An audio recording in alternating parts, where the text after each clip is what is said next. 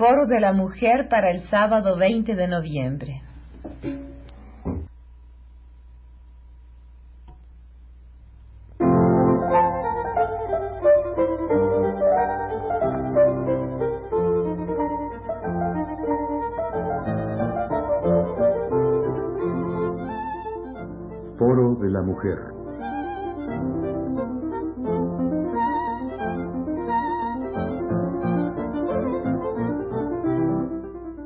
Programa de Alaide Fopa.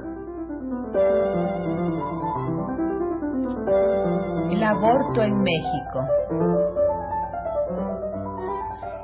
Tengo en mis manos el pequeño libro de la colección Archivo del Fondo, del Fondo de Cultura Económico, con el título que acabo de decir, El aborto en México. Sus autoras, Mariclera Costa, Flora Botton Burlá, Lilia Domínguez, Isabel Molina, Adriana Novelo, Kira Núñez.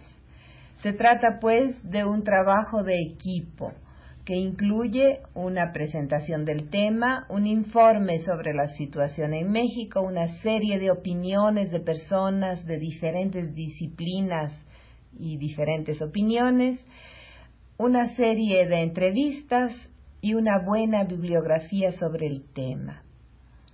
Es pues un documento, un ensayo testimonial que aporta al tema que empieza a ser muy debatido en estos días también en México elementos muy concretos y convincentes. Más que un comentario al libro, deseo ante todo recomendarlo y leer para ustedes algunos fragmentos que no necesitan comentario. Eh, la presentación empieza así. Antes de entrar en materia, importa aclarar un par de conceptos fundamentales. En primer lugar, entendámonos, nadie quiere abortar. El aborto es para la mujer una experiencia traumática, aún en el mejor de los casos. Creemos que es profundamente injusto que a este trauma inicial se añada otro provocado por las pésimas condiciones en que se suele practicar en nuestro medio. Este punto eh, me parece muy importante es decir, es de acentuar el hecho que cuando se habla de legalizar el aborto o de liberalizar, como se dice también las leyes sobre el aborto, no se está tratando de hacerle propaganda al aborto. Es evidente que no es nada grato, que es un trauma, como dicen las autores, pero ¿qué sucede? El objeto de este libro, dice, no es de ningún modo hacer una campaña en favor del aborto. No estamos proponiendo el aborto tampoco como medida anticonceptiva. Este es el otro concepto. No se trata de resolver el problema del problema demográfico, de la sobrepoblación, liberalizando el aborto. Para ello hay otros métodos, es decir, eh, una mayor difusión y conocimiento de los métodos anticonceptivos. Esto lo dicen también ellos. El aborto no va a resolver la explosión demográfica de México, ni es el remedio propuesto al problema económico de las familias que no están en condición de mantener dignamente un número excesivo de hijos. Para alcanzar una solución hace falta, antes que nada, un programa nacional de educación sexual con información completa sobre los distintos métodos de regulación, natal y la posibilidad de un fácil acceso a ellos. Solo así la mujer podrá tener un verdadero control de su propio cuerpo. Entonces, pues, el punto de partida es muy claro, no es un método anticonceptivo, no es un regalo, no es una propaganda que haya que hacer en favor del aborto, es tratar de encontrar para este remedio y no medio, como dijo alguien, la forma de que el remedio se realice de la mejor manera para la mujer. Eh, hay luego una breve introducción a la situación del aborto en el mundo, es decir, eh, al hecho de que hasta un momento dado eh, fue algo totalmente prohibido y que luego se empezó a ver como una posibilidad. Dice, el cambio de la actitud permisiva que existía frente al aborto fue producto de una serie de interacciones entre los factores científicos, económicos e ideológicos que caracterizaron el desarrollo del siglo XIX. Progresos de la medicina, etcétera, etcétera. Y luego habla concretamente eh, de los países donde empezó a aceptarse una legalización del aborto. La tendencia a una mayor flexibilidad se debe en parte a los problemas de salud pública provocados por el aborto clandestino no reglamentado y también a los nuevos métodos que permiten realizarlo en condiciones de seguridad. Es decir, ante el hecho de que el aborto prohibido o no y prohibido en el caso de los países como México, que en donde es todavía considerado un crimen, se practique y se practique en números exorbitantes, eh, significa que hay que pensar en la manera de que eso suceda en una forma eh, menos eh, amenazante para la vida y para la salud de la madre.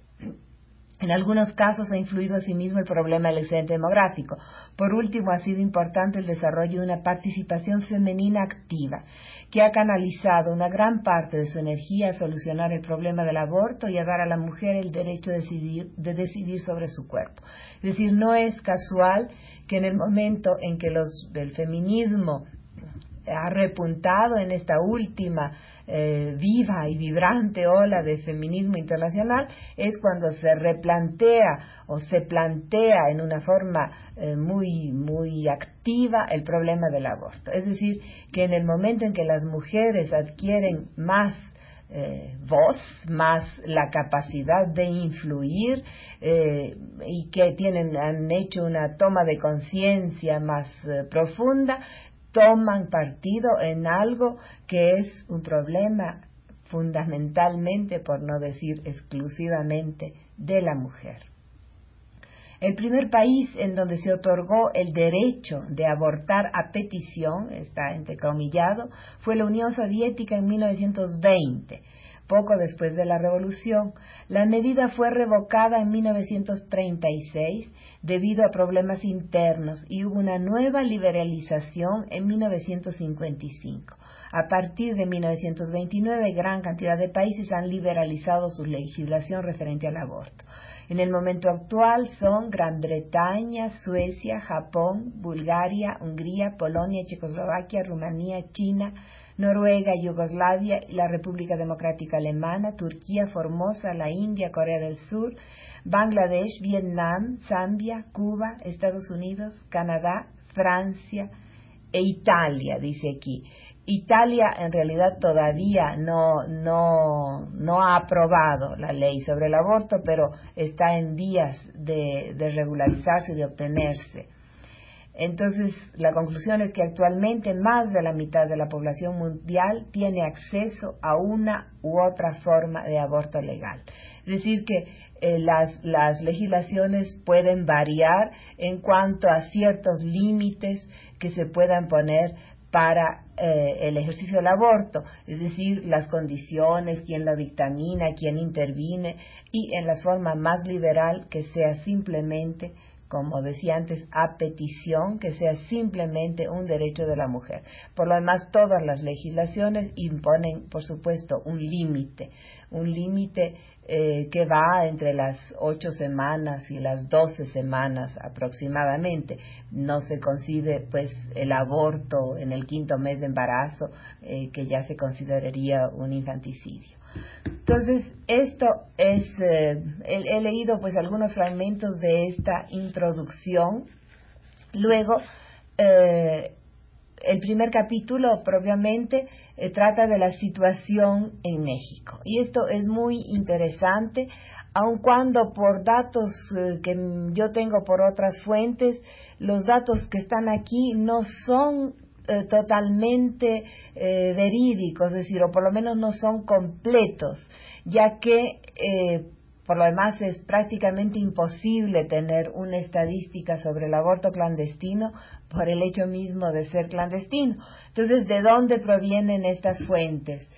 De los hospitales, y son eh, los casos donde, en, que la mujer llega por un accidente, es decir, que después de haber intentado el aborto o de haber realizado el aborto, tiene una hemorragia, eh, tiene una fiebre puerperal, entonces llega al hospital y es asistida. Entonces, estos casos evidentemente los dan, lo informan los varios hospitales. En este caso, eh, las autoras se dirigieron a los eh, hospitales del Seguro Social, a la Asociación Pro Salud Maternal, a los, al Instituto Mexicano del Seguro Social, al, eh, al personal del, del paramédico de obstetricia, etcétera. Es decir, estas son las fuentes oficiales. Entonces queda un gran número que son que es imposible registrar puesto que no se tiene información de ellos. En todo caso, los números que ellas dan, dice, debido a la clandestinidad, bueno, es difícil obtener los datos, etcétera. Se calcula que actualmente hay un aborto intencionada por cada cinco embarazos, lo cual da un total de 600 a 700 mil abortos anuales. Ahora, estas, dice, estas estimaciones varían. En el IMSS se calcula que hay 440 mil abortos anuales, simplemente entre las derechohabientes. El secretario de Gobernación, Mario Moya Palencia, da la cifra de 500 mil abortos. Y en cambio, por una información eh, del, eh, del, Instituto de Medicina Legal, se dio públicamente una cifra de un millón y medio de abortos al año. Algunos llegan a asegurar que hay un aborto por cada nacimiento, es decir, que el número de abortos es casi igual al número de nacimientos. Estos pues eh, digamos que varía, es muy oscilante esta cifra, pero que va desde los 700 mil al millón y medio. Y en general la opinión actual es que se está mucho más cerca del millón y medio que de los 700 mil, que son las cifras registradas propiamente por los hospitales, en los casos en que las mujeres han acudido eh, por, por un accidente post-aborto. Entonces, eh, Dicen las autoras, la lectura de los datos permite avalar la afirmación de que el aborto en México parece tener mayor incidencia en las zonas urbanizadas.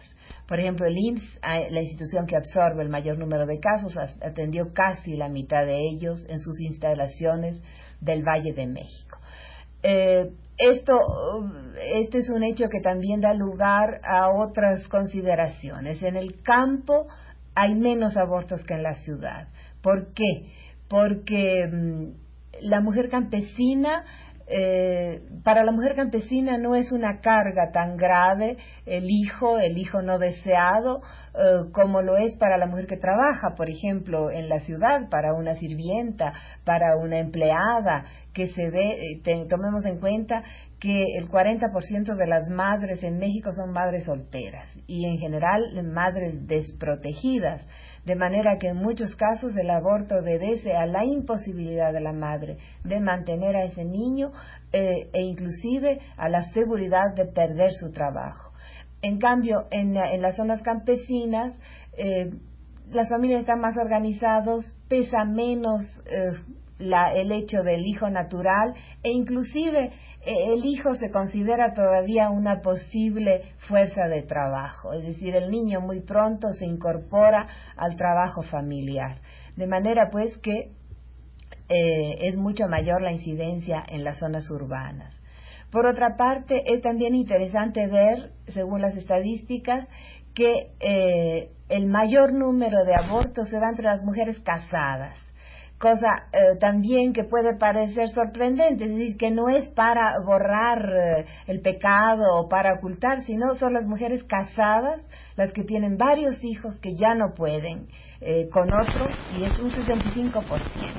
Que el 86% son católicas, es decir, que podrían estar limitadas por la religión y no lo están. El 70% madre de numerosos hijos, el 53 de bajo nivel de educación, el 68 de ingresos eh, familiares insuficientes, el 76% y amas de casas el 49%. Es decir, de ahí tenemos pues un panorama eh, bastante directo de las que implica pues las razones por las cuales la mujer llega al aborto. Seguiremos la próxima semana.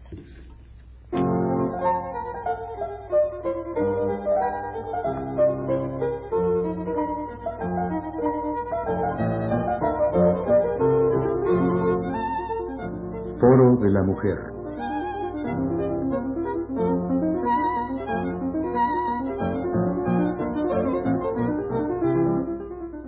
programa de Alaí de Fopa.